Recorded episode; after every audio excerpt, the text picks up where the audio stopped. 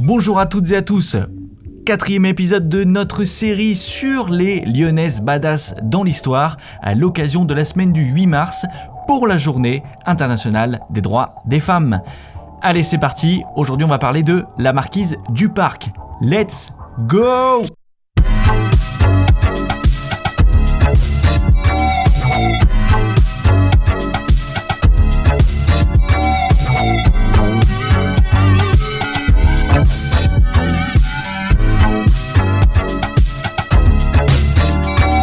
De saltimbanque à muse du théâtre français, elle en charma les plus grands de Molière à Racine en passant par Corneille. Son histoire est véritablement remplie de passion de bout en bout. Marquise est son prénom, un prénom tout à fait commun, surtout dans la région lyonnaise au XVIIe siècle. Plus exactement, elle s'appelle Marquise Thérèse de Gorla. Oui, c'est la fille d'un couple d'Italiens venus comme beaucoup à Lyon chercher la fortune et elle y naît en 1635 son père se présente comme opérateur du roi. C'est un arracheur de dents, un battleur. Vous savez, les, gars qui font les tours avec euh, les. Tu dois trouver la petite bille sous les gobelets. Euh, allez hop, allez là, allez hop, et perdu. Au final, tu te fais niquer tous tes billets. Voilà, c'est ce genre de gars-là. On appelle ça aussi un bonimenteur, une sorte magicien de l'époque. Bref, l'expression mentir comme un arracheur de dents est tout à fait adaptée à son cas. Et ce Giacomo de Gorla, il a son estrade, place des Jacobins, et il utilise sa fille Marquise pour attirer le chaland. Marquise, qui est grande et lancée et dotée d'un charme électrique, enivre littéralement les passants des foires en y dansant et jouant la comédie. On dit d'elle, à l'époque, que ces cabrioles laissaient apparaître des jambes parfaites et qu'elle était quelque peu aguicheuse. Une pub parfaite pour le business de son père, quoi. À côté de ça, Marquise, elle, joue de temps en temps des petits rôles dans une petite troupe, comme danseuse et comme actrice aussi. En 1652, un certain René Berthelot, dit Duparc, tombe follement amoureux de Marquise. Ce gros René, comme on l'appelle, est un comédien dans une petite troupe qui, pour celles et ceux qui ont regardé ma vidéo sur les 400 ans de Molière, savent qu'il a vécu 12 ans à Lyon.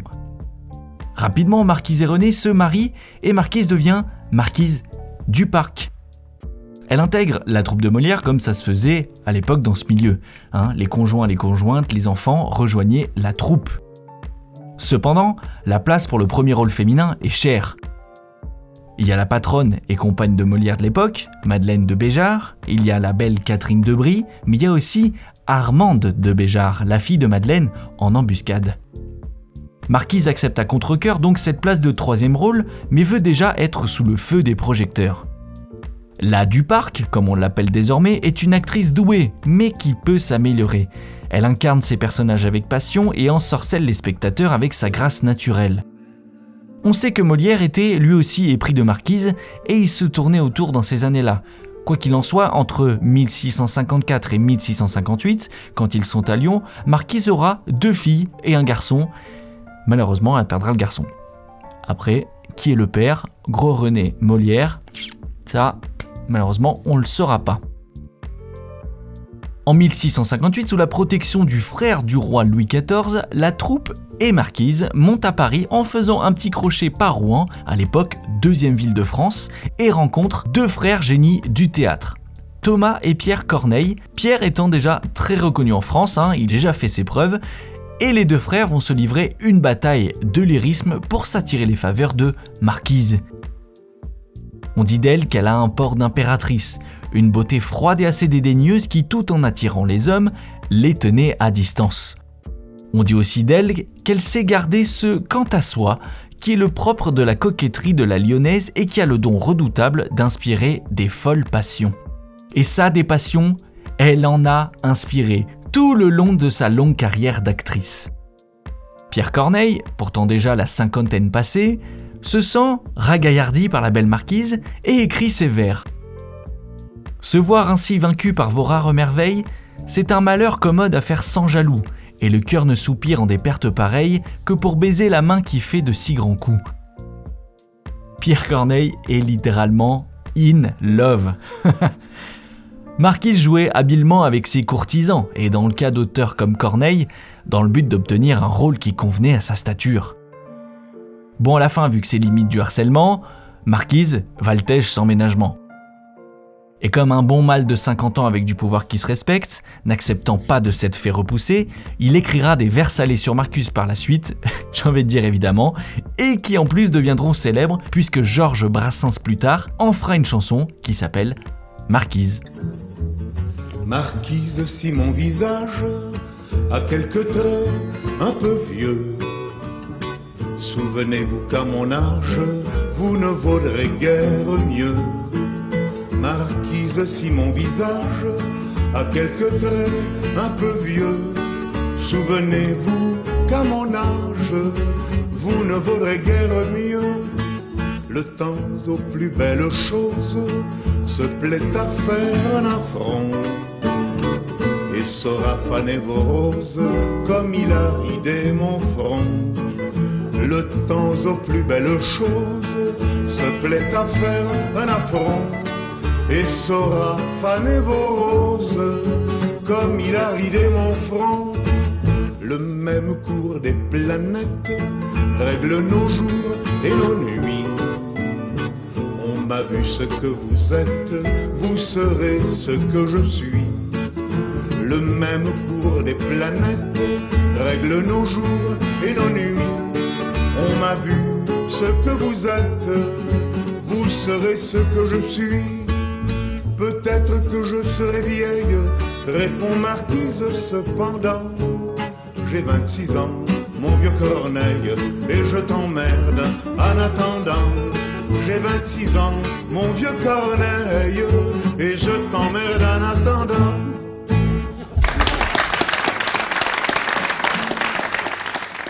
En 1659, arrivé avec la troupe à Paris, ils se produisent devant les grands du royaume, dont le roi Louis XIV. Mais Marquise reste reléguée au second rôle. Elle galère un peu euh, d'un point de vue artistique, et Molière n'a Dieu que pour la jeune Armande qui commence à devenir euh, bah, grande, la fille de Madeleine de Béjart qui petit à petit remplace sa mère sur le trône des rôles féminins. Marquise, elle, enchaîne de son côté un peu les comptes performances, et les petits rôles de fait vont être son quotidien. Et pour ne rien arranger, en 1664, Marquise perd son mari, le gros René. Mais c'est à ce moment-là que le vent va tourner. Elle rencontre un jeune auteur de théâtre qui va utiliser la rancœur de Marquise à son avantage. Marquise à l'époque a 33 ans et ce jeune auteur c'est Jean Racine qui a 25 ans et qui est rejeté par ses pères et aînés du théâtre, Corneille et Molière.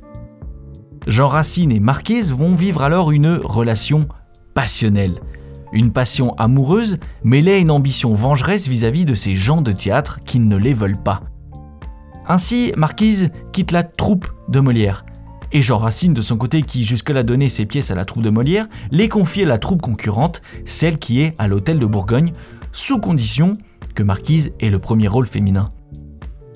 En résulte une énorme embrouille entre Molière et Racine qui ne se résolvera que euh, bien plus tard.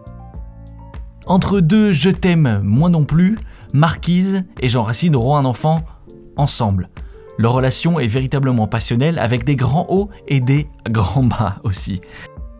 En 1667, Racine écrit sa troisième tragédie Andromaque, véritablement pour Marquise, avec un rôle taillé pour elle. Marquise joue le premier rôle majestueux de la veuve d'Hector. La pièce aura un vif succès et par la suite Marquise éclipse carrément la première tragédienne de l'hôtel de Bourgogne, Mademoiselle des œillets. Ça y est, elle a enfin atteint son objectif de gloire. Racine de son côté triomphe, il réussit brillamment une tragédie, ce que Molière à l'époque n'arrive pas à faire, et en plus, avec la Duparc en premier rôle, il a conquis la femme que convoitait Corneille. La vengeance est complète pour les deux tourtereaux. Et c'est très soudainement que le 11 décembre 1668, au sommet de sa gloire et à l'immense désespoir de Racine, que Marquise du Parc s'éteint. On apprit plus tard qu'elle mourut en couche, très certainement enceinte de Racine. Voilà, c'était l'histoire formidable de Marquise du Parc. J'espère que ça vous a plu. N'oubliez pas, cet épisode, c'est le quatrième du série de 5, donc demain, c'est le dernier. Donc restez connectés. Et les précédents sont déjà dispo, bien évidemment. Allez, ciao